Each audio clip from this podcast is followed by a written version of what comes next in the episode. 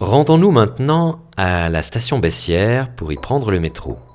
Tournez le dos à la cathédrale, après avoir passé devant la rosace depuis l'extérieur, et prenez le chemin qui descend jusqu'au pont Bessières.